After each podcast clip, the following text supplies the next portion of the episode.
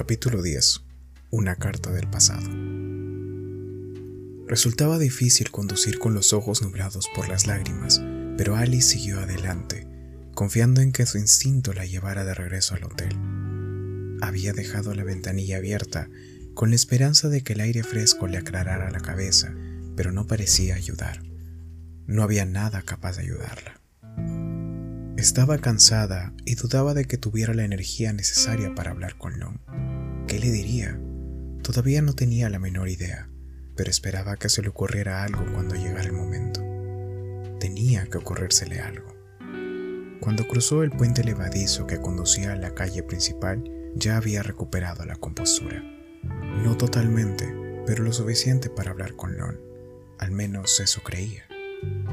El tránsito era escaso y mientras atravesaba New Bern, tuvo tiempo para observar a los desconocidos habitantes del pueblo enfrascados en sus ocupaciones cotidianas.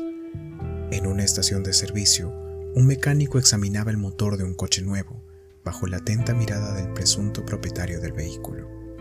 Dos mujeres empujaban sendos cochecitos de niños cerca de Hoffman Lane y charlaban mientras miraban vidrieras. Un hombre impecablemente vestido pasó por delante de la joyería Hearns, caminando rápidamente con un maletín. Al doblar la esquina siguiente, vio a un joven descargando mercancías de un camión que bloqueaba parcialmente la calle. Su postura, o quizás su forma de moverse, le recordó a Noah recogiendo los cangrejos en el borde del embarcadero. Se detuvo frente a un semáforo y vio el hotel al final de la calle. Cuando la luz se puso verde, Respiró hondo y condujo despacio hacia el estacionamiento que el hotel compartía con otros establecimientos. Al entrar, reconoció el coche de Lone en primera fila. Aunque el lugar contiguo estaba desocupado, siguió adelante y eligió un sitio más apartado de la entrada. Apagó el contacto y el motor paró de inmediato. Sacó de la el cepillo para el pelo y el espejito de mano que había dejado encima de un mapa de Carolina del Norte. Al mirarse en el espejo, vio que todavía tenía los ojos enrojecidos e hinchados. Como el día anterior, después del chaparrón, lamentó no haber llevado consigo el estuche de maquillaje, aunque dudaba de que en ese momento le hubiera servido de algo. Probó a recogerse el pelo de un lado, luego de los dos, y finalmente se dio por vencida. Tomó su bolso, lo abrió y leyó una vez más el artículo que le había llevado allí.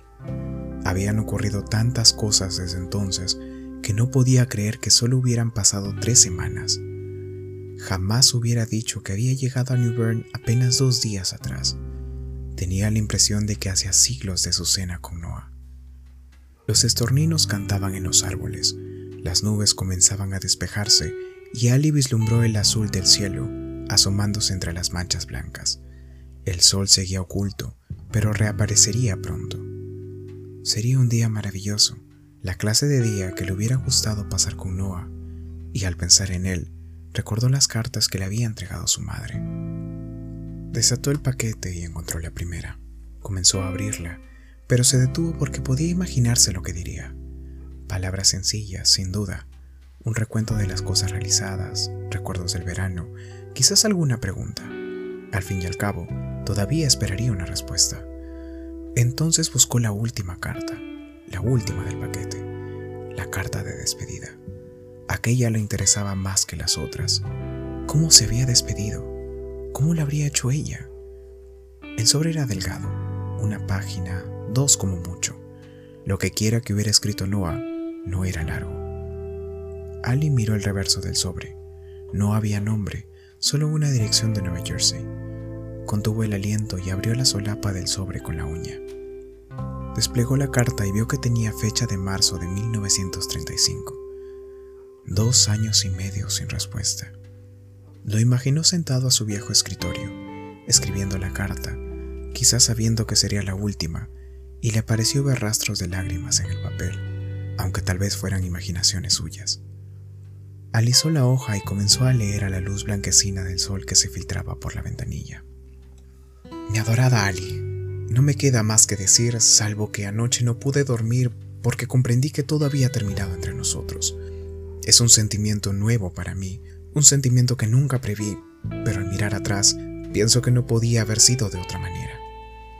Tú y yo éramos diferentes, procedíamos de mundos diferentes. Sin embargo, tú me enseñaste el valor del amor. Me enseñaste lo que significaba amar a alguien, y gracias a ello, me he convertido en un hombre distinto. No quiero que nunca lo olvides. No te guardo rencor por lo que ha pasado. Al contrario, estoy convencido de que nuestra relación fue auténtica y me alegro de que nuestros caminos se hayan cruzado, aunque solo fuera por un tiempo breve. Si en un tiempo lejano volvemos a encontrarnos, cada uno con una nueva vida, te sonreiré con alegría y recordaré el verano que pasamos bajo los árboles, aprendiendo el uno del otro y cultivando nuestro amor.